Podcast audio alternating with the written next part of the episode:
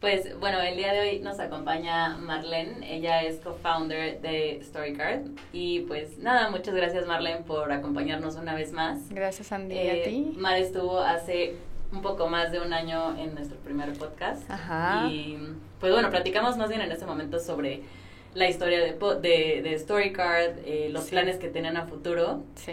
Y creo que, pues bueno, en estos últimos meses han pasado cosas increíbles con Story. ¿no? La primera es pues de Unicornio, que creo Sí. que fue algo increíble y Sí. lo platicamos también, en- eh, pues sí, en ese momento. Y ahorita lo de Bloomberg, ¿no? O sea que fuiste, pues sí, nom- nombrada una de las 500 eh, personas de Latinoamérica más importantes. Entonces, Más influyente, sí. Sí, eso apenas pasó ayer. Entonces, sí, ayer. Entonces, muchos, o sea, muchas cosas muy padres, ¿no? Eh. ¿Te lo hubieras imaginado todo esto que está pasando ahorita en Fíjate tan que- corto tiempo? Fíjate que no, en el sentido de que no creamos esta compañía para... Al final el ser unicornio es un buen hito, es padre y sobre todo es padre para el equipo, o sea, están muy emocionados porque se sienten orgullosos de la compañía que están construyendo, eh, pero nosotros estamos sin perder enfoque en las cosas que siguen, porque el millón y medio de clientes que tenemos para un país de 130 millones no es nada, entonces... Sí, sí. O sea, nos sentimos bien orgullosos, pero todavía nos falta tanto, tanto más por construir. Eh, seguimos con el producto de la tarjeta de crédito creciendo mucho, hay muchísima demanda. eh, seguimos muy enfocados en los resultados, que nuestros resultados eh, nos permitan seguir teniendo la confianza de los inversionistas, eh, seguir teniendo, haciendo, haciendo las cosas bien, de una manera conservadora como lo hemos venido haciendo desde el principio.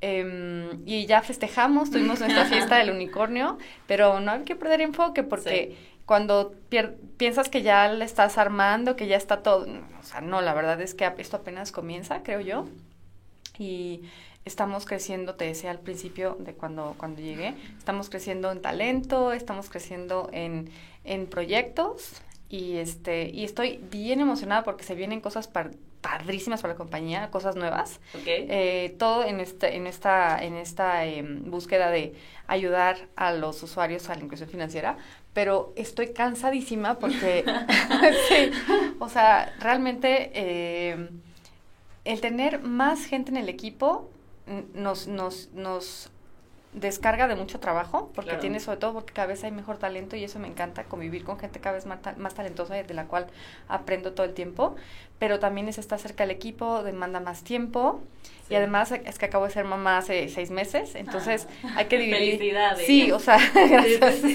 ¿Cómo, ¿Cómo también ha sido eso, eh? O sea, creo que... Es difícil. Sí, sí, sí, pero ¿cómo ha sido también para ti? O sea, creo que, bueno, mencionaste puntos muy importantes, ¿no? Sí. Lo primero es el que no han perdido el foco, ¿no? Y el por qué hicieron también, eh, como, pues sí, el porqué de StoryCard, ¿no? O sea, que en su momento, pues tal vez su, el objetivo no es ser unicornio, ¿no? Se da porque, pues, hay algo más atrás, ¿no? Que fue lo que platicamos en, en, en el podcast, ¿no? Lo que realmente querían ustedes hacer en cuanto a inclusión financiera, pero eh, como que esa parte y todo lo que, o sea, porque implica mucha más responsabilidad, más trabajo, ¿no? Y metas diferentes, ¿no? También pues con el equipo que va creciendo y todo.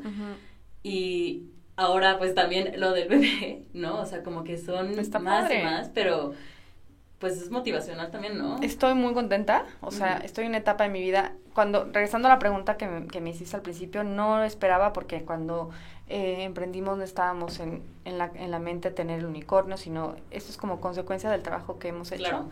Lo que sí queríamos, o sea, creo que la fiesta del unicornio fue similar en, en, en, en, el, en, la, en lo que nos movió y en, en, la, en la felicidad que generó en el equipo y en, en nosotros eh, a la fiesta del millón, porque cuando hablamos de un millón de clientes, eh, en marzo hicimos la fiesta del millón. Y hablar de un millón de clientes es muchísimo, entonces eso fue emocionante. Y dos meses después el unicornio. Y dices, wow, o sea, ahí vamos, ahí vamos.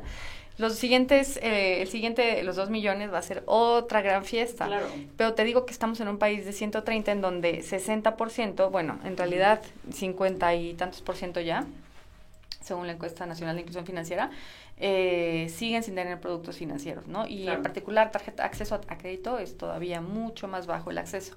Entonces, cuando me pongo a pensar los millones que nos faltan, digo, híjole, qué padre, el unicornio, bueno, sigamos Claro. a lo que Sí. sigue, ¿no? Sí. Entonces, eh, la respuesta es contenta.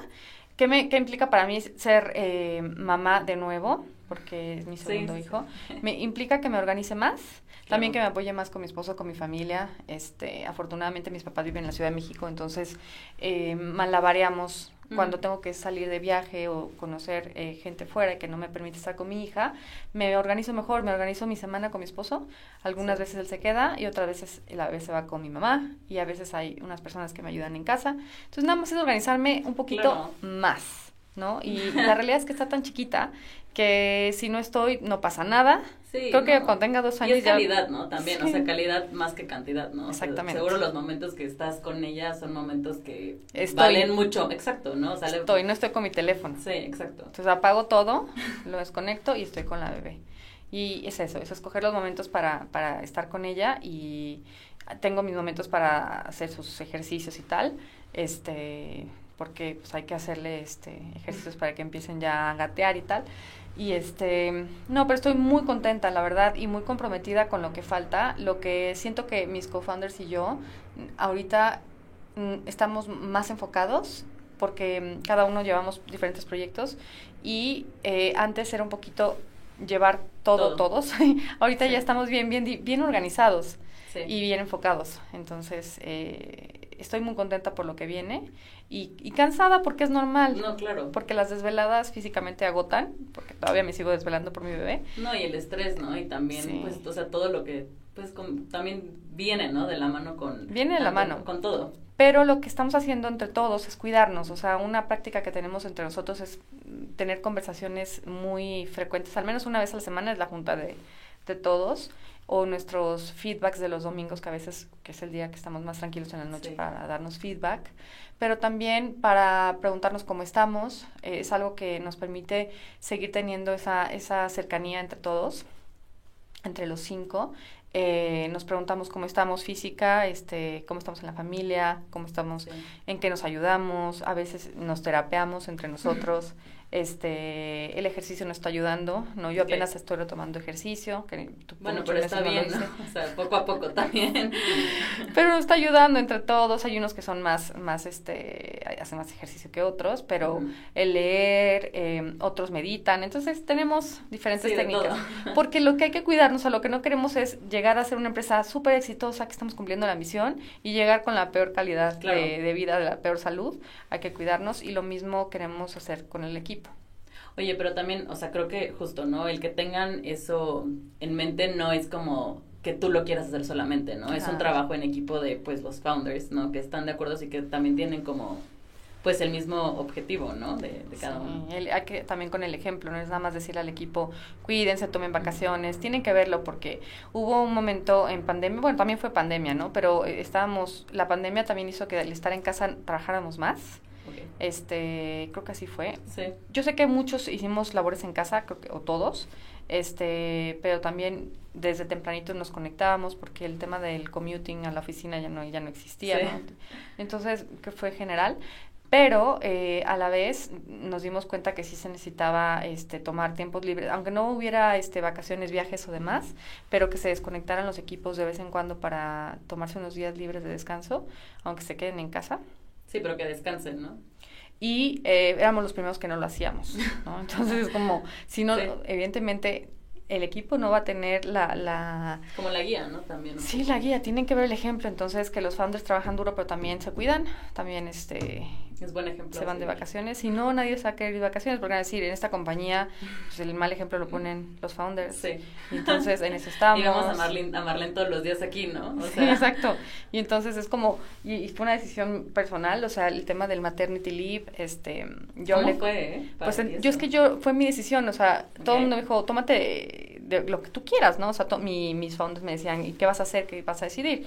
Y yo no, pues como me vaya sintiendo, porque no, no puedo planear este cómo, cómo salga eso espero que todo bien claro. este como fue cesárea este yo me sentía muy bien o sea yo ya estaba en el hospital eh, respondiendo correos y cosas así entonces así de disfruta tu hija entonces yo, sí, amar. Bloqueenla por favor este, y yo decidí regresar a la tercera semana, pero había dejado todo un plan a mi, en, mi, en mi ausencia, ¿no? Y de repente pues, casi no lo usé porque en la, o sea, es que tengo muy buen equipo y cuando cuentas con un equipo muy bueno, tampoco es que tengas que estar tanto, nada más es estar hablándoles de vez en cuando de cómo van y demás. Entonces, sí tuve tres semanas eh, de ausencia, pero volví muy pronto. Ok. Sí. Bueno, pero también, o sea, siento que, o sea, con lo que dices también sentías que si hubieras necesitado más tiempo... Me lo tomo. hubiera- exacto, es una tomado, decisión ¿no? personal. Exacto, sí, sí, sí. Y eh, hablando del ejemplo, a eso voy, que, que yo le decía a las mujeres del equipo, mm, por favor, son decisiones personales, pero ninguna de ustedes que piensen que tienen que hacer eso. sí, sí. Cada quien tomes el tiempo que necesita, ¿no? Porque nosotros tenemos maternity leave, paternity leave, o sea, eh, las, las políticas la verdad es que son bastante flexibles para, para nuestros colaboradores, pero no quiero poner ese mal ejemplo, no es mala onda, no. Claro. O sea, déjenme a mí mis cosas y mi forma de organizar, porque a mí esto me motiva muchísimo, o sea, Story es un bebé para mí, entonces eh, sigo disfrutando mi parte de mamá porque la amo, soy muy, muy niñera, pero me está dando mis, mi tiempo también para Claro. unos minutos al día, lo que sea, también estar pendiente de la compañía, entonces Sí, no pasa sí. nada. Pero sí fue un, un, Un no sé, si había mujeres que ¿no? decían, ah, entonces tampoco nosotros vamos a poder tener maternity. No, o sea, no se trata de eso. Pero es, es que también difícil. es mucho como cultural, ¿no? Siento. O sea, así como las ser. vacaciones. O sea, que igual y puedes decir, sí, ofrezco muchas vacaciones, pero pues muy pocos mexicanos, y creo que ahí también es un poco como cultura. ¿no? Aunque sepas que las tienes, como que no, no te organizas tanto, o sea, por ejemplo, como maternity leave, ¿no? Que tú ya lo tenías tal vez organizado y lo tienes que hacer porque pues lo tienes que hacer, ¿no? Porque Sí. tu cuerpo te lo pide, Sí. ¿no? Pero no es lo mismo que vacaciones. Si yo le vacaciones, dices, ah, bueno, me voy un fin de semana y pido un día, ¿no? Ujú, ujú. Pero ese día lo pides una vez cada, ¿qué? ¿Tres meses? ¿Cuatro meses? Sí. ¿No? Entonces siento que también es un poco cultural, pero también, o sea, ahorita Es que cultural. mencionaste eso, y me parece súper, no sé, como curioso, porque justo hoy en la mañana estaba leyendo como un artículo, ¿no? De que en Finlandia justo pusieron lo de Ah, sí. paternity leave y Ajá, de que es igual, ¿no? O sea, 120 días ajá. o algo así, ¿no? Está Sí. padre eso. pero al final, o sea, ustedes también lo están poniendo, ¿no? Sí, pero ¿Cómo lo tomaron toma. también ahí? Fue difícil porque fue, en, en mi caso fueron las mujeres las que dijeron, ¿qué onda? Nos enteramos que Marlene no va a tomar y yo, a ver, espérense. Es una decisión mía, Sí, ni siquiera este, metan aquí ni al resto de los founders, es una decisión mía. sí, Y porque a mí me interesaba seguir al pendiente y, es, y, y sigo con mi bebé claro. y al pendiente del negocio, pero presente con mi bebé. Entonces, en realidad no estuve yendo a la oficina. Para lo único que salí, en, después de esas tres semanas, estuve trabajando en casa, pero salí a la fiesta del millón porque no me la podía Sí, perder. no, obviamente tenías que ir. Tenía que estar. O sea, todos me decían, ¿qué onda? O sea, si ya estás bailando. Y yo, claro que estoy bailando. Y tú déjame no, celebrar. Fue cesárea y, y fue menos de las tres semanas. Este, tenía que celebrar. No me lo puedo perder porque es parte de lo que he, he trabajado tan duro. Claro. Entonces no me lo puedo perder. Y ahorita están pasando tan- tantas cosas que ah, sin, sin, sin restarle importancia a lo que estoy viviendo en mi vida personal, eso también es bien importante. Claro. Y estoy construyendo también por mí, por mi familia, por, por mi gente, ¿sabes? Sí. Entonces, sí se puede si me organizo. Bueno, pero qué bueno que ya empezaste justo tú, ¿no? Para que también lo vea tu equipo y tu equipo también como que pueda ir acomodándose, ¿no? Sí, En- en y tomar sentido. vacaciones, o sea, con el ejemplo es como estamos eh, haciéndoles ver que no tengan miedo de tomar vacaciones, no porque seamos nosotros muy, muy trabajadores, ellos seguir el mismo y ya empezamos a tomar vacaciones. Entonces, es sano. Oye, y ahorita también mencionaste algo que creo que es importante, ¿no? Eh, decir el hecho de los clientes que tienen ahorita, ¿no? Y los que faltan, ¿no? Creo que algo importante de Story es la apertura y la facilidad, ¿no? Que dan a las personas a tener el acceso a crédito, ¿no? Así es. ¿Qué crees que sea lo que está pasando que las personas no lo están haciendo? O sea, que tantas personas, o sea, que tantos millones todavía no van por ahí. Son una serie de factores, pero eh, el apetito de riesgo de las in- instituciones financieras es, es, es uno importante porque eh, sí están haciendo una labor importante de dar eh, este tipo de productos a la población, pero tienen segmentos a los cuales están Sí. dedicados. Crean productos para una población que consideran de menor riesgo. Eh, y siguen otorgando créditos, ¿no? La, la, la información ahí está. Quizá no, no lo están otorgando al- a, un, a un ritmo que permita mayor inclusión financiera, pero siguen dando créditos, eso vive el banco, ¿no? Sí. O los bancos. Eh, sin embargo, hay poblaciones que los bancos no están atendiendo.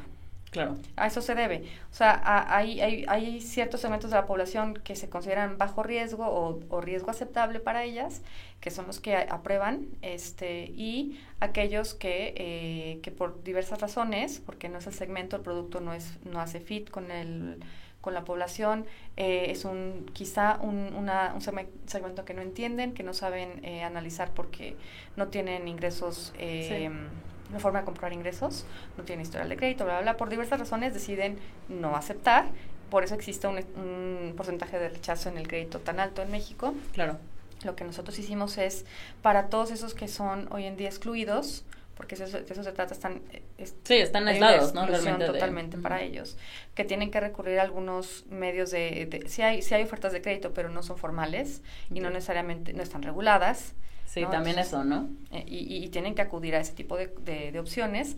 Entonces, lo que estamos tratando de cambiar, no tratando, estamos cambiando, es eh, este acceso. Lo que estamos diciéndoles a las personas, hace poquito escribí un artículo de ese tema, este es, te, yo te digo que sí.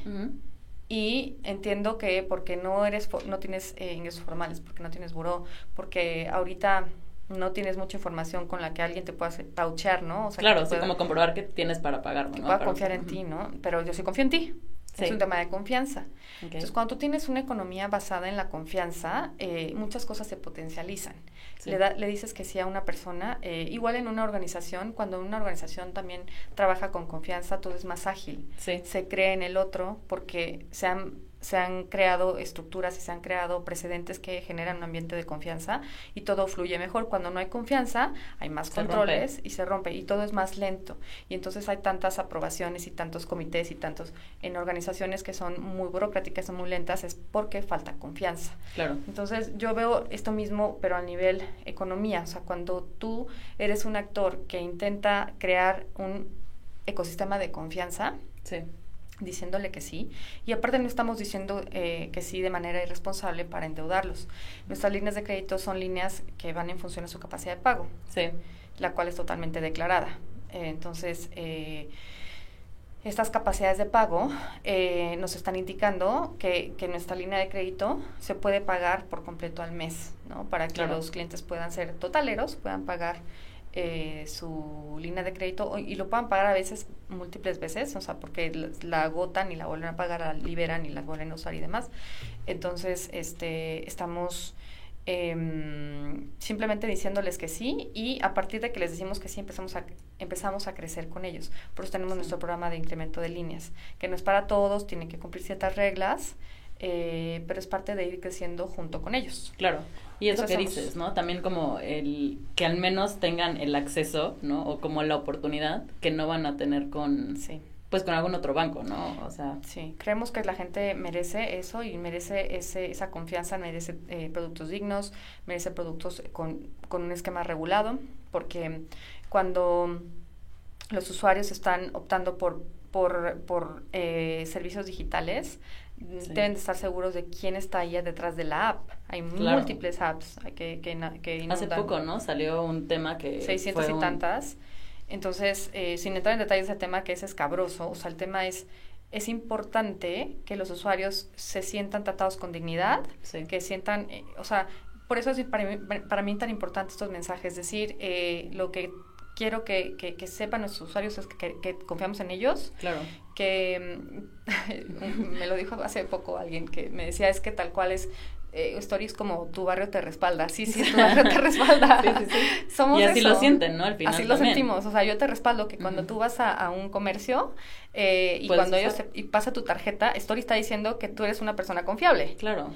Y, y para, a lo mejor para ti, para mí, que ya teníamos una tarjeta de crédito, eh, no sé, no sé, no te pregunté, pero probablemente sí, Entonces, es tan normal eh, pedir por una aplicación tu comida o subirte a un servicio, rentar esto, hacer el otro, porque es con un clic, o comprar en un, en un comercio con un clic, pero la gente que no tiene acceso no tiene eso que tú y yo tenemos y lo merecen. ¿Y por qué no darles una línea aunque sea de mil pesos para que lo tengan?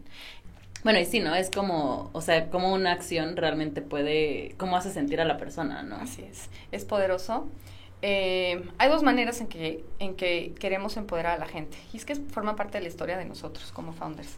Eh, primero decirle que sí, dignificarlo, decirle sí, lo, lo mereces y confiamos en ti, tu barrio te respalda, Story te respalda. Sí, Story te respalda, es eso, eso es lo que estamos diciendo, Story te respalda.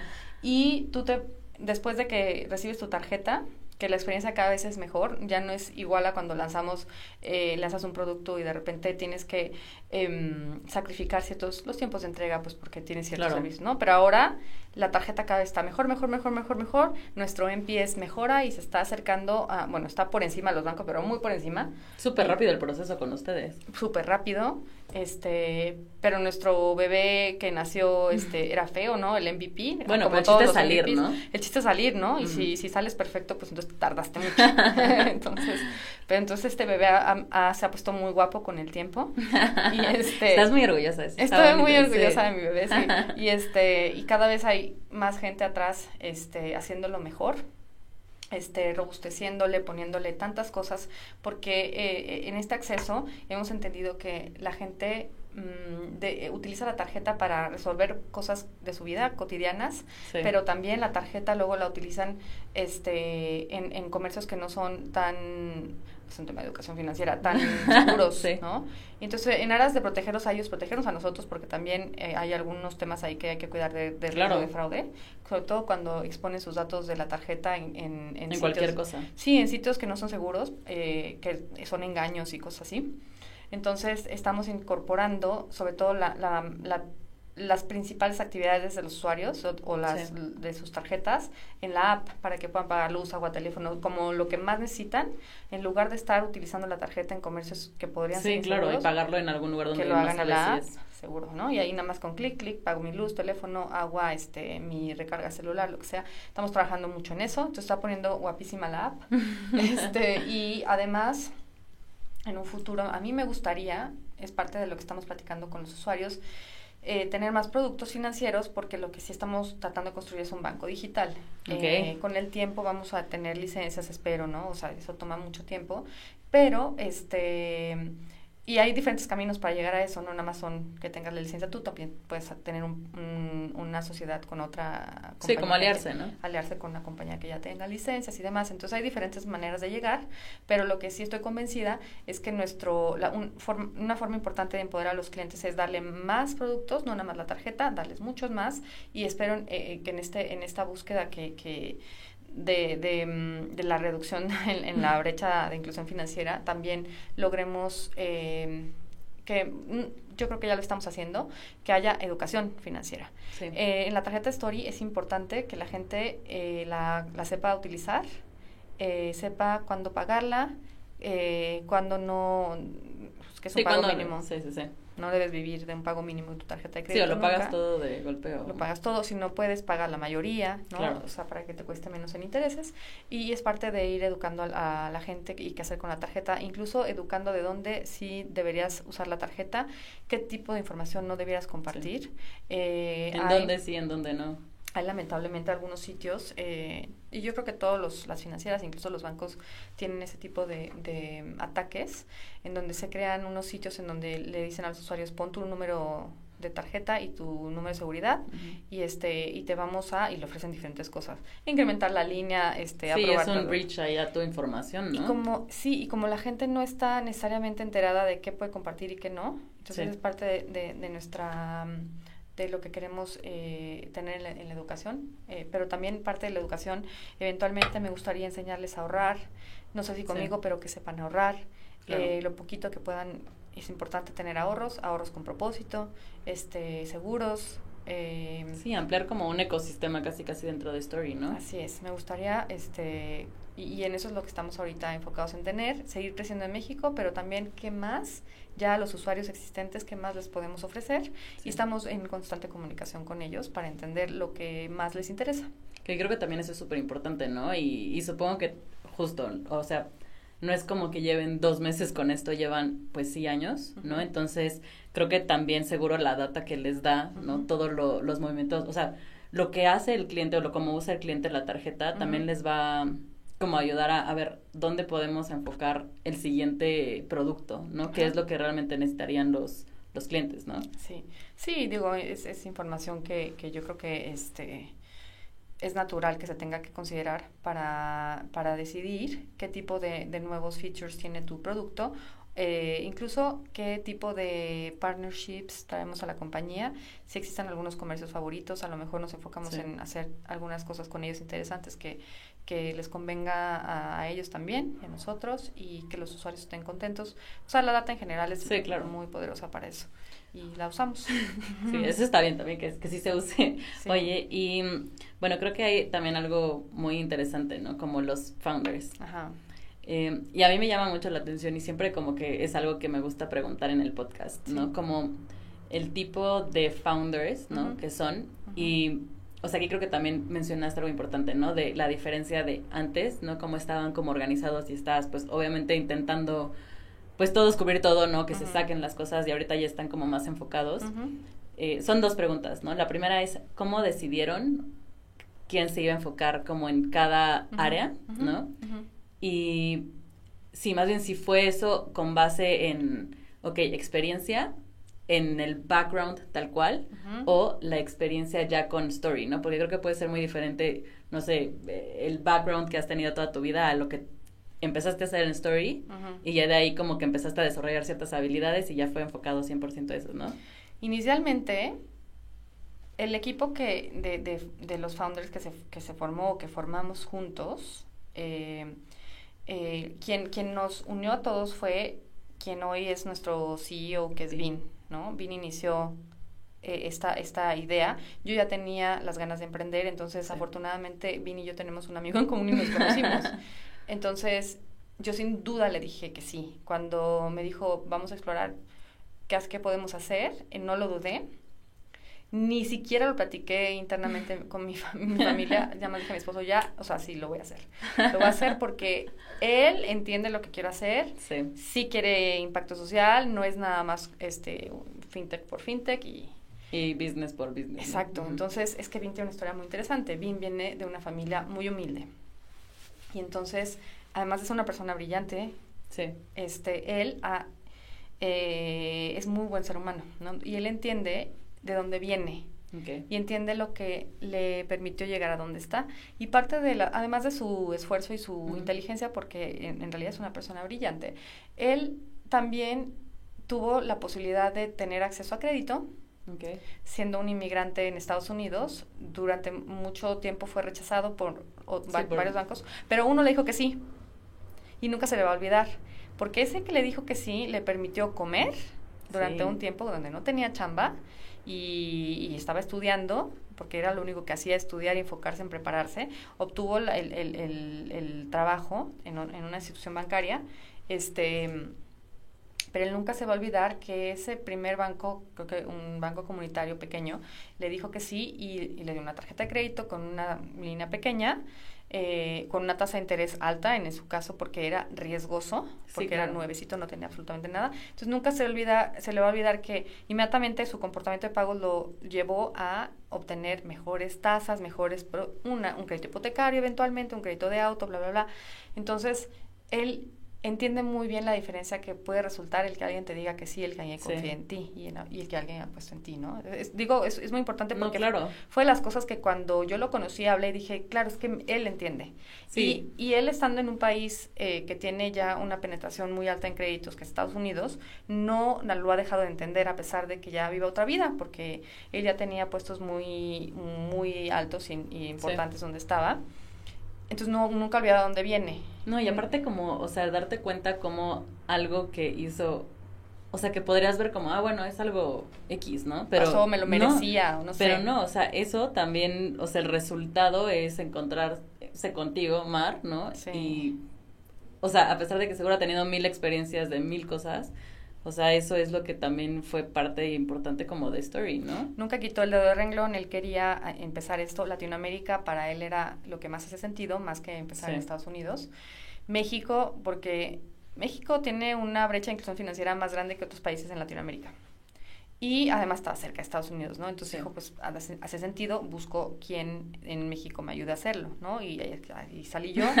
y entonces, pero yo ya buscaba esto y, amigos que me conocen saben que eh, a pesar de que yo tenía una carrera de la cual me sentía orgullosa, digamos, me estaba yendo bien, este, en lo que estaba haciendo antes, yo no era completamente, no, me estaba satisfecha, no estaba satisfecha con lo que hacía, porque... Eh, los productos no los diseñaba yo, los ejecutaba. Lo único que yo tenía que hacer era el, proceso que, que, me era encomendado, lo tenía que hacer lo mejor posible para, para dar los mejores resultados, ¿no? A la compañía. Y esa era mi tarea. Porque como ñoña que soy, ¿no? Es que es como a mí me dan reto, yo lo resuelvo, ¿no? Este, y así he sido toda la vida. Pero en realidad el, el, el, darte cuenta de que tu trabajo en realidad no está teniendo un impacto como te, te gustaría, al menos en, en la gente, este, era algo que no me tenía feliz. Entonces ya estaba yo intentando eh, hacer algo diferente y, aparece esta oportunidad, conocer a Vin. Em, y el resto de los founders, eh, Vin ya los conocía del pasado y los invito a... a participar también. Bueno, Sherman y Vin ya habían hablado de ese tema antes de, hablar conmigo. Y, y, los demás también se sumaron. Pero lo que, a, lo que voy es que somos, sí, la experiencia del pasado de cada uno, fue lo que inicialmente nos, nos juntó. Claro. Porque ninguno de los cinco hacíamos lo mismo en, nuestra vida pasada. Entonces son experiencias diferentes. Pero qué chistoso, ¿no? Decidimos complementar. No, ni siquiera es casualidad, en realidad lo buscamos. Ah, o sea, sí fue planeado tal cual. Tenemos que tener perfiles totalmente Tiene que haber alguien de tecnología, alguien de riesgo, alguien de operaciones, alguien de producto y alguien que sea bueno en fundraising. sí, sí, sí. Entonces los cinco... Estaban cada ahí estamos los cinco. Yo soy la de operaciones, la que hace el soft landing en México, la que tiene contactos. Y ese era tu background, ¿no? Era mi background. Yo hice operaciones. operaciones, eh, cobranza riesgos, este, sí, más operativa, customer service y demás. Este, hay otro que es producto y marketing, un poco, no es, no es el fuerte, pero o no era, ahorita ya. Eh, y luego alguien clavadísimo en riesgos y en data, el CTO y un y, y que es bueno en fundraising y en finanzas, ¿no? Entonces, nos complementamos los cinco. ¿Qué pasa en el tiempo? Es que nos damos cuenta de que alguien aprenda más rápido de un tema. Lo único que no te puedo decir que, que no nos hemos metido absolutamente ninguno de los de los de los demás es el sitio porque sitio se requiere mucho. no, pues al final tienes que como probar, ¿no? O sea, tienes que también pues ver qué es lo que está por ahí también, o sea, sí, no es como finanzas, ¿no? Sí, en finanzas le vas aprendiendo, además todos tenemos un background o un MBA o algo y le sabes a las finanzas, aunque siempre hay alguien más fuerte en eso. Claro y este y entonces hemos nos hemos movido de acuerdo a las necesidades. Entonces inicialmente es el background que ya tengo ya la experiencia que yo traía y la que todos traíamos. Y después te das cuenta de que no hay nadie de recursos humanos y ya a lo mejor en algún momento te lo dije es que somos muy malos porque ninguno sabemos esto no y y eso de eso adolecemos y estudiamos mucho de cómo hacerlo, hablamos con gente muy talentosa en recursos humanos que nos dieron consejos, que es una recomendación que yo siempre le doy a los founders. Sean humildes, reconozcan que no lo saben todo y a lo mejor no te alcanza para atraer el talento. Claro. Pero si tú le escribes a, a, a la gente que a ti te gustaría tener en tu, equipo. equipo y les pides humildemente ayuda, consejo, una hora, una plática además y les cuentas este es, en este en esta situación estoy como es como tu mentorship un poco, ¿no? En, como lo que no sabes. Y muchos van a decirte que sí, a mí me pasó. Y hoy en día todavía escribo con varios de ellos y se vuelven amigos, que te siguen dando consejos, "Oye, te vi esto, no sé qué, te recomiendo esto."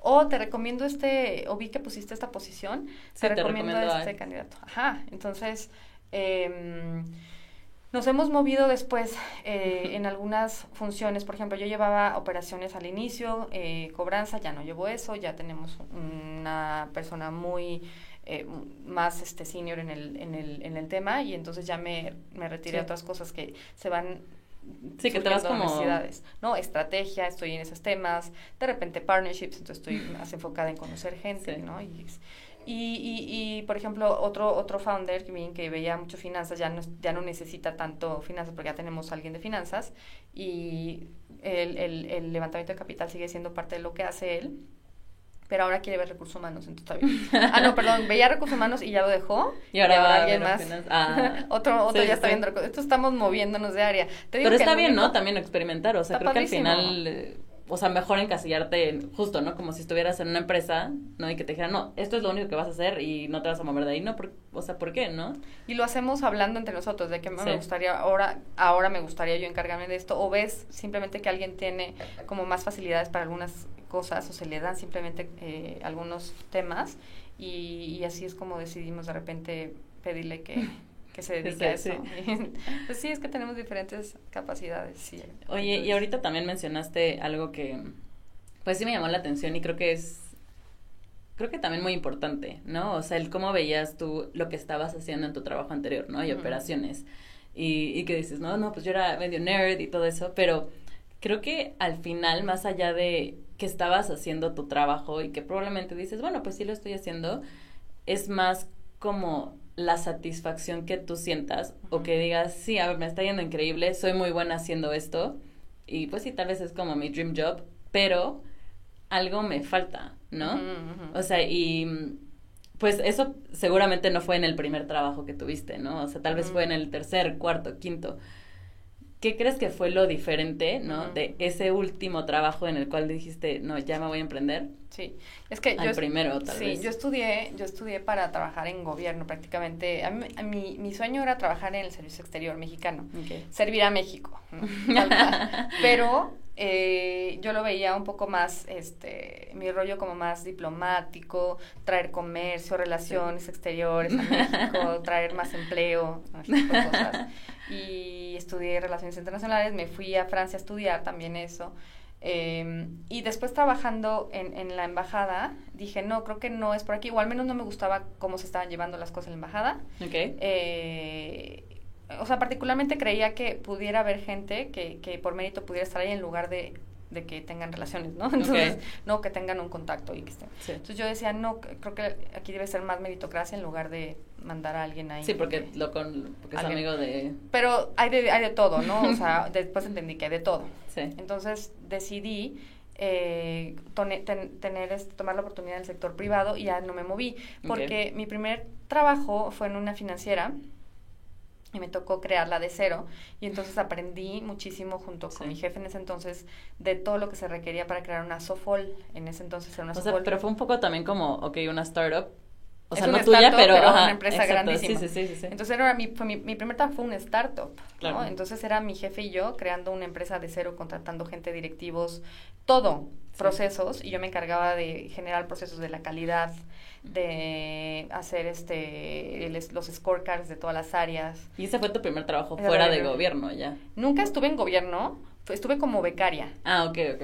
Entonces, esa era mi Bueno, pero también te aventaste o sea, las pesadas, ¿no? Luego, luego. Sí, estuve como becaria, nunca he dejado de trabajar. Estuve como becaria mientras estudiaba en, en, en, en, el extranjero, regresé, me gradué porque hice nada más un año en el extranjero. Me, me, gradué y luego, luego encontré trabajo en esta financiera. Y ya no me moví porque me gustó muchísimo y aprendí muchísimo. La verdad es que sí. Pero qué había... oportunidad, ¿no? Es una gran oportunidad. O sea, sí está pesado y no creo que cualquiera lo pueda aceptar, ¿no? O sea, siento que... No sé. Pues está cañón, o sea, imagínate que estás, o sea, justo, ¿no? Terminaste tu trabajo de becaria, ¿no? Sí. Que pues está increíble, ¿no? De empezar como becaria, pero ya de ahí irte a una responsabilidad de startup en una Sofón. Sí. O sea, creo que sí se necesita también como mucho valor para decir, bueno, pues me voy a aventar, ¿no? Pues era un grupo muy padre, la verdad. eh, que yo siempre he dicho que la única razón por la que me contrataban es porque hablo francés. Bueno, pero pues porque todo era en francés, entonces una financiera francesa.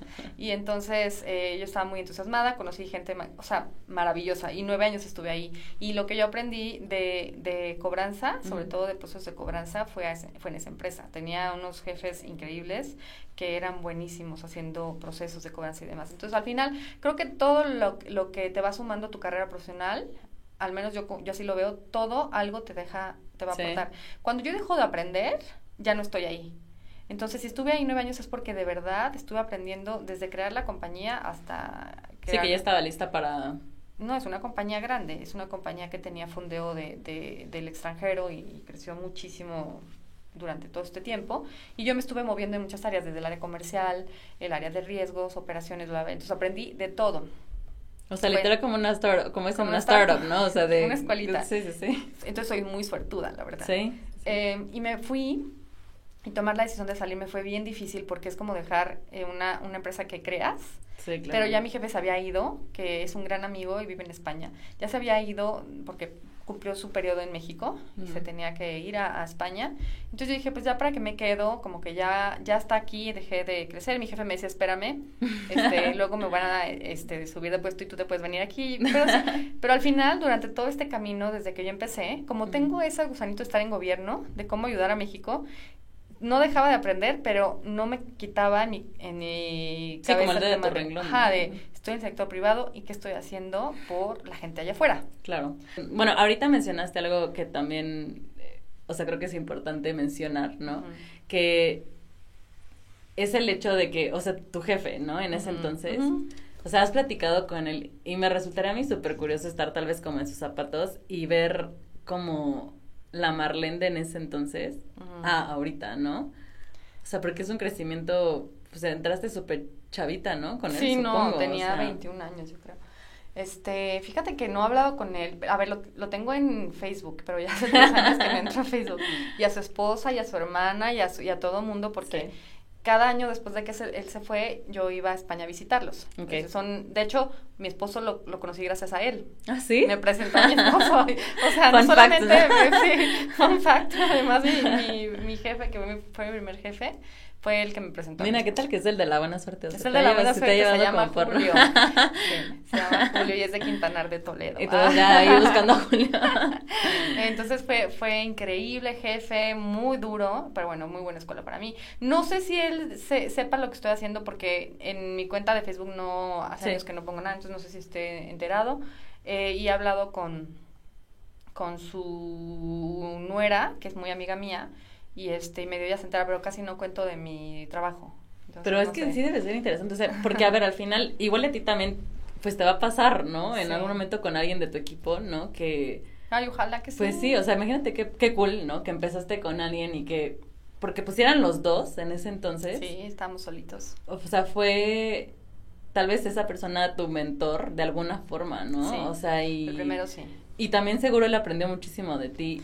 Pues no sé, yo Como aprendí si- de él muchísimo, ¿eh? Exacto. Yo no. era una, una Pero niña- imagínate que de repente en, no sé, 20 años te enteras que alguien de tu equipo que entró contigo en early stage de repente ya está Sí, en no, donde qué está. Y también porque seguro conoce él el por qué hacías lo que hacías, ¿no? O sea, que no era nada más, ah, bueno, sí quiero estar en una empresa haciendo esto. No, o sea, que iba más allá de...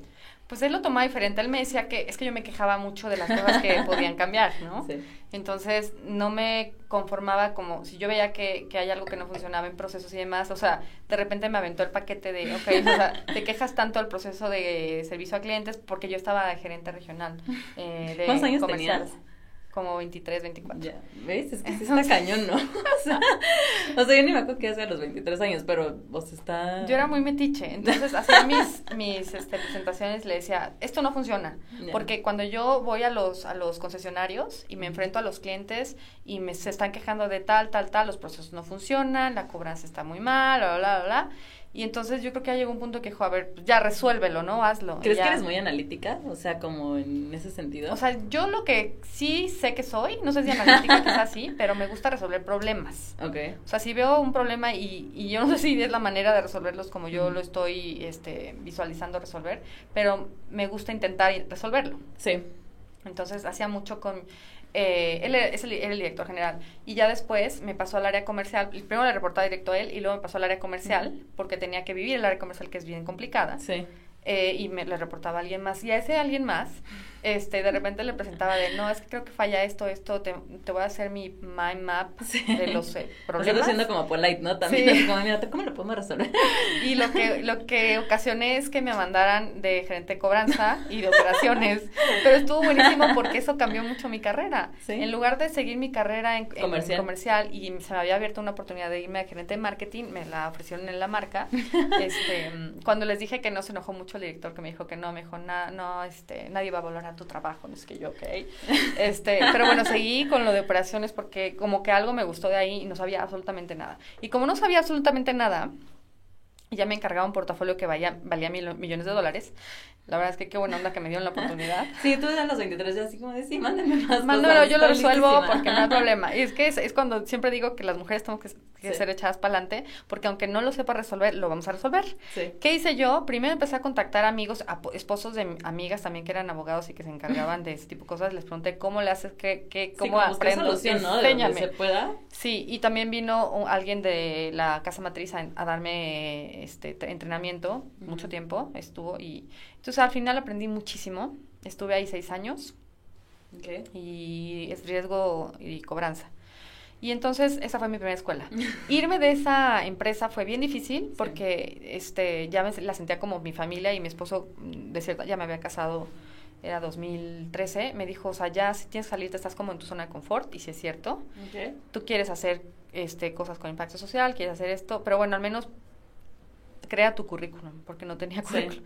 Créalo, estaba yo haciendo una maestría en el ITAM, publicarlo en la bolsa del ITAM, algo, o sea, tienes Pero que salir. que también, o sea, tu esposo estaba empujándome. Exacto, empujándome. ahí también te das cuenta porque igual y si no hubiera sido como ese apoyo, ¿no? Igual dices, no, pues estoy en mi zona de confort, está bien. Y justo, ¿no? Lo que mencionabas, ¿no? De, bueno, a ver, mujer, en, o sea, en algo financiero, pues sí es mucho riesgo, ¿no? Estás saliendo totalmente de tu zona de confort de algo que ya tienes seis años que sabes que vas a estar bien, ¿no? Que vas a ir creciendo. Sí.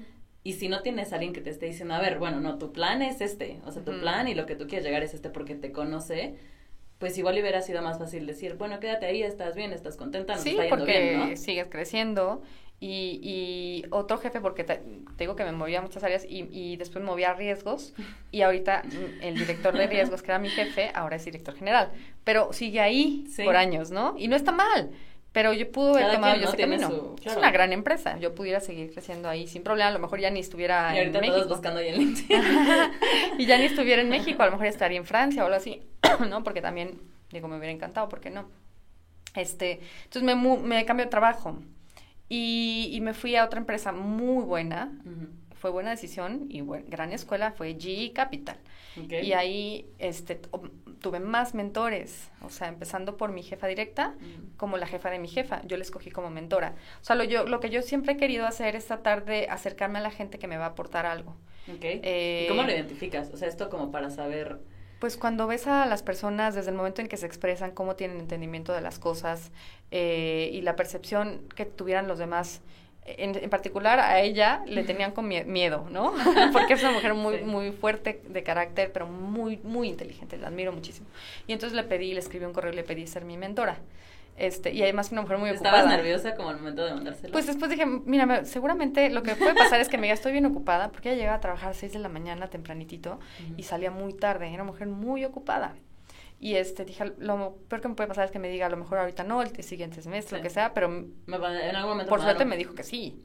Me dijo una hora por semana. Y ahí me iba a su oficina una hora por semana para que ella me diera mentoreo.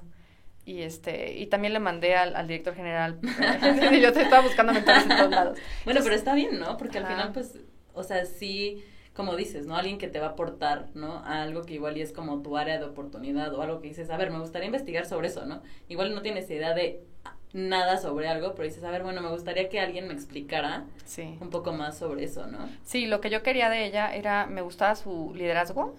No, no, no es que estaba buscando que la gente me tuviera miedo, como No, pero igual y como equilibrar un poco, sí, ella hizo, este, logró eh, juntar un equipo muy talentoso alrededor y parte de las cosas que ella me enseñó es para que tú sigas creciendo necesitas rodearte un equipo que sea mucho más inteligente que tú, ¿no? Y eso nunca se me ha olvidado y es cosa de, que aplicamos hoy en, en, Story, no, no nada más por mí, también es la, la, la, lo que los demás founders piensan y este y aprendí eso de Margarita, y todavía hablo con ella. Ay, no, pero también eso está como o sea, creo que al final habla mucho de el hecho de que esas personas para ti no eran nada más un jefe, ¿no? O sea, o un mentor, sino alguien que realmente querías en tu vida, porque más allá de la parte de lo que ellos te dan como en lo laboral, es también como lo, el crecer en ciertas cosas laboral también lo vuelves algo en lo personal, ¿no? Sí, bueno, ella es que además a mí de que yo sabía que iba a aprender mucho de su liderazgo,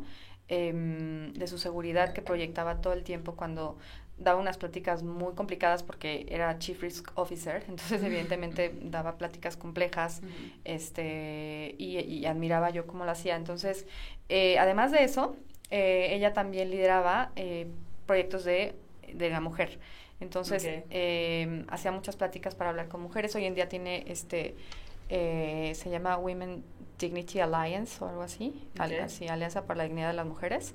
Y ella la lidera. ¿no? Sí, es, es una mujerona, o sea, vive en Estados Unidos eh, empezó haciendo, viene mucho a México a dar pláticas de mujeres, tiene, está muy bien conectada y además este, es importante para mí mantener la relación con ella porque es una persona muy valiosa en mi carrera y además que me va, me va a seguir aportando. O sea, claro. si yo, yo sé que si le llamo y tengo un, tema que, que, ella sin duda me va a dar un consejo. Oye, pero ahorita también, o sea, si lo ves fríamente, por así decirlo, o sea, creo que tú para las mexicanas, ¿no? Y en la TAM, o sea, si has sido una persona, o sea, una mujer, ¿no?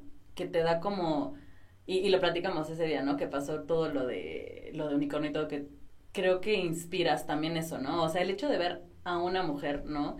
En cómo está todo el panorama, en finanzas, eh, tecnología, y ver que está ahí, ¿no? Esa, esa mujer, como que siento que pues sí eh, impulsa, ¿no? A las mujeres un poco más de, a ver, bueno, pues sí, sí se puede, ¿no? Si hay alguien ahí. Y más como el, el hecho de por qué estás haciendo las cosas. O sea, creo que es como un poco dar la vuelta como en, lo que hemos estado platicando en todo el podcast, pero al final es el por qué se hacen las cosas, ¿no? o sea, el, el, motivo, el por qué estás ahí también tú, porque quieres estar ahí.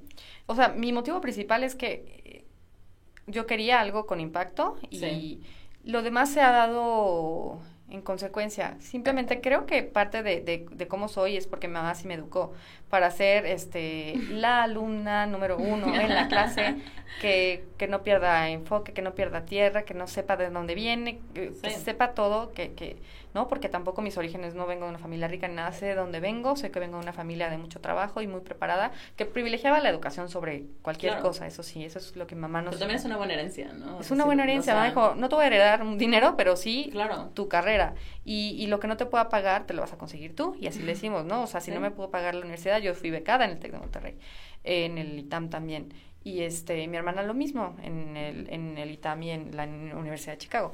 Este, pero las bases están ahí. La mm, disciplina que mi mamá nos puso desde chicos, que la disciplina es algo bien difícil. Entonces, creo que yo se lo debo a mamá, pero también al, al, al saber, al no olvidarte de dónde vienes, es cómo puedo dar eh, de regreso algo a Claro, a, lo que yo quiero. A, lo que, a la gente que yo, de la que yo vengo y gente similar, que es la mayoría de México, como mi familia, que también... Pero también es como tu persona, ¿no? O sea, siento que eso lo transmites.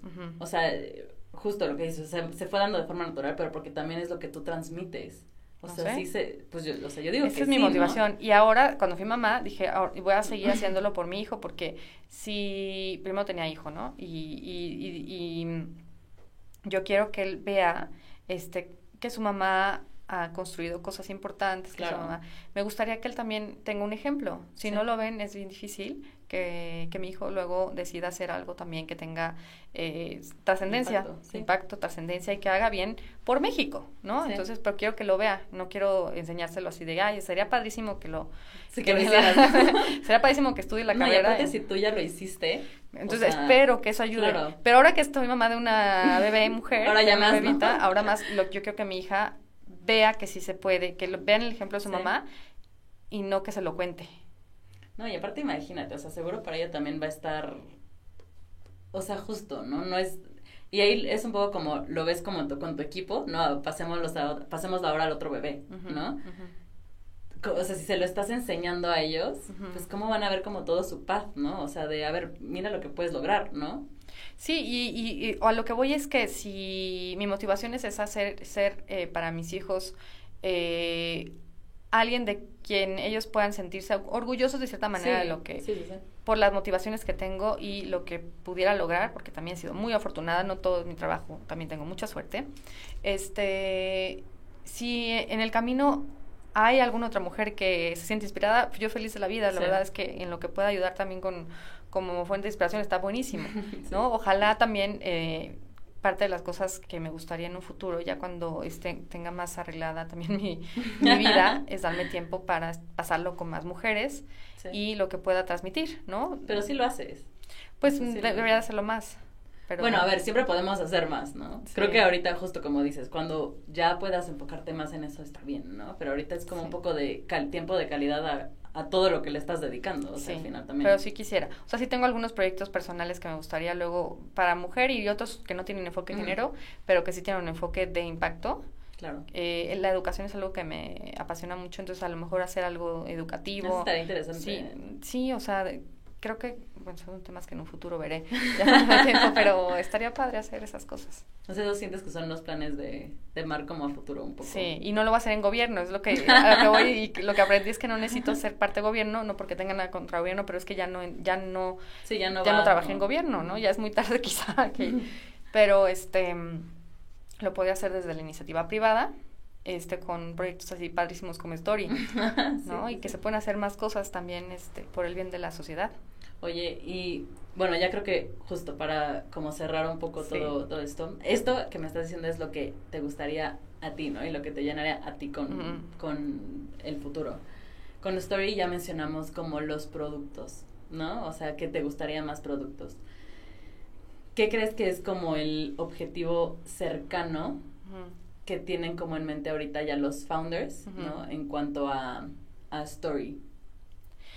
La visión de la compañía, que es pública y está en la página de internet, dice que nuestra visión, la visión, es llegar a 100 millones de personas eh, underserved, que no están servidas financieramente o que están excluidas en Latinoamérica. Entonces, a mí y al resto de los founders nos, nos tiene ocupados el seguir creciendo en México y tener, seguir creciendo de forma sustentable, Sustentable yo creo, Sí, sí, sí. con buenos números, buen costo de riesgo, o sea, todos los números que son importantes, no es nada más crecer por crecer y decirte, tengo un millón y medio de clientes, que Sí, ya no, tengo un millón y medio de clientes Enfocarlo bien, ¿no? tener un buen crecimiento con un costo bajo de adquisición y un buen producto te permite tener un costo de adquisición bajo en lugar de estar gastando en campañas de marketing. Eh, el mismo producto te ayuda a tener clientes. Sí. Eh, y bueno, todas las variables que, que son importantes en un negocio financiero, como las de riesgo, las de eh, los retornos de inversión, este, Sí, ya viendo más el como- lifetime value y todas esas cosas. ¿no? Entonces, eh, eso. Eh, viene, viene nuestros planes para, espero, en eh, el- ya el próximo año tener un poquito más de, de bases eh, para decirte a qué países nos gustaría ir. Porque Ok, pero sí quieren expandir. queremos expandir. Sí, porque estoy hablando de Latinoamérica en la visión. Es la visión. O sea, literal. Sí, queremos México ya que esté bien armado y ya. O sea, México creo que va por buen camino, estamos Sí. haciendo buen trabajo y dejando un equipo que está cada vez más preparado para que nosotros nos podamos ir a enfocar a otros países. Ok. ¿Qué Sí, como países dejar el nest aquí un poco, ¿no? Y después empezar a ir a otros lados. Este, es lo que queremos porque inclusión financiera se requiere en muchos países. Y yo creo que parte de, de nuestro fuerte, o si no es nuestro mayor fuerte, es que nuestras capacidades de, en, en, en underwriting, en la parte de riesgos y de Sí, sí. originación, son muy fuertes. La verdad es que eh, uno de los founders que, que, que inició todo esto y el equipo que él formó después han hecho muy buena labor, somos muy conservadores y dentro de, este, de, esta, de ser conservadores, eh, seguimos diciéndole que sí a la gente, nada más que no Sí. nos volvemos locos con líneas de crédito No, y es lo se vuelvan impagables, ¿no? ¿no? Entonces, eh, dentro de nuestra misión, eh, estamos también cuidando el riesgo, creciendo sostenible, de forma sostenible. Y, este, mm, entonces, más países, más productos, En esta, en esta construcción de banco digital, más productos de diferentes maneras, por ya sea que nos asociemos con alguien, que tengamos licencia Sí, directa, que adquiramos, lo más que sea. productos. Más productos, porque sin duda creo que el crédito sí, sí que era algo importantísimo, o si no lo más importante que, que ofrecer en México. Sí. En el momento que evaluamos los productos vimos que había muchísimas este, wallets. Entonces dijimos, hay una wallet más. Pues no, o sea, es como... no. Sí, como que era su objetivo, ¿no? O sea, salir con ese producto. una opción de crédito, ¿no? Que la penetración es mucho, mucho más, mucho más baja que, que la de depósito, las cuentas de depósito y demás. Eh, pero no es suficiente. Entonces, en la educación financiera, como ya lo dije, tiene que haber también ese, ese entendimiento de los ahorros, la importancia del ahorro, Sí. la inversión, que puedan tener eh, ingresos pasivos la gente, que sepan invertir, o sea, es parte de educación Sí, financiera. como dices, ¿no? Como ir agarrando a ver qué, qué más pueden agregar de productos. Es eso, ese es el objetivo de, o bueno, los planes para, Pues bueno, ya veremos en un año a ver qué otros. En un año ya te, a ver qué, tanto hicimos. es que todo es muy pesado, pero la verdad es que estoy muy contenta porque ahorita que, que, es, que mm, se da la noticia del millón, la del unicornio, nos, se nos ha vuelto más sencillo reclutar eh, mejor talento. Cuando eres nadie, es bien difícil, ¿no? Porque dices, sí, soy Marlene, tengo experiencia, soy Vin, tengo experiencia, somos esto, somos buenas personas porque lo somos, somos este gente con una, una, auténtica misión, una auténtica misión. No es gente que viene a hablar de inclusión financiera porque está de moda. O sea, no es mi caso, o nuestro caso. Eh, pero aún así es bien difícil, o era difícil, este, poder atraer el eh, talento, y más con tanta demanda, ¿no? Con mucha demanda, empezó un boom los años pasados en, en, en, las startups y fintech en particular, o en general en las tech, tech startups. Entonces nos peleamos el talento y era muy difícil que te dijeran que sí. Y después de esta noticia, para nosotros no es que se vuelva tan fácil, pero al menos ya... Claro, te abre un poquito... Sí, te abre, un mucho, ¿eh? Y me, me siento muy emocionada porque las, cada nueva persona que se integra al equipo me sorprende el, talento con el que vienen, eh, la calidad de, personas en, todos los sentidos, preparada, en preparación. Y como personas. Y como personas. Entonces, creo que se vienen cosas padres y eh, siento que están pasando, eh, ya empezó desde hace tiempo el, el, hecho de que haya tantas opciones para la gente, pero cuando se empiecen a consolidar y se queden las opciones que han hecho las cosas bien desde el principio, no, eso también está... se consolida el mercado, está padrísimo que haya opciones para la gente, porque entonces van a decidir si es Story, si es A, B, C, quien sea. Sí, y es calidad, ¿no? Y es calidad. confianza. Y la, la, competencia genera que nos volvamos cada vez mejores. Sí. Entonces, qué padre que haya opciones, la verdad. Yo, bienvenida a las opciones y que el mercado se vaya elevando en la calidad y, y, el nivel de los servicios. Sí, claro, de ambas partes, ¿no? O sea, porque termina siendo de ustedes, pero también de las personas, ¿no? Ajá. Sí, pero también hay que ayudarles con educación. Claro. No, no, no se va a para, sobre todo para agilizar. Ajá, hay que, hay que enfocar esfuerzos en, enseñar a la gente cómo utilizarlo mejor o en su, en su beneficio y, este, y, y darles el, poder de decisión. Que se queden contigo no porque seas el único, sino, porque, eres el que más les gusta. O el que más les gusta, ¿no? Lo que sea. está padre. Pues muchas gracias por acompañarnos. Gracias, Andy, gracias. Otro, otro año y pues nada, seguir viendo a ver qué, qué más productos y todo.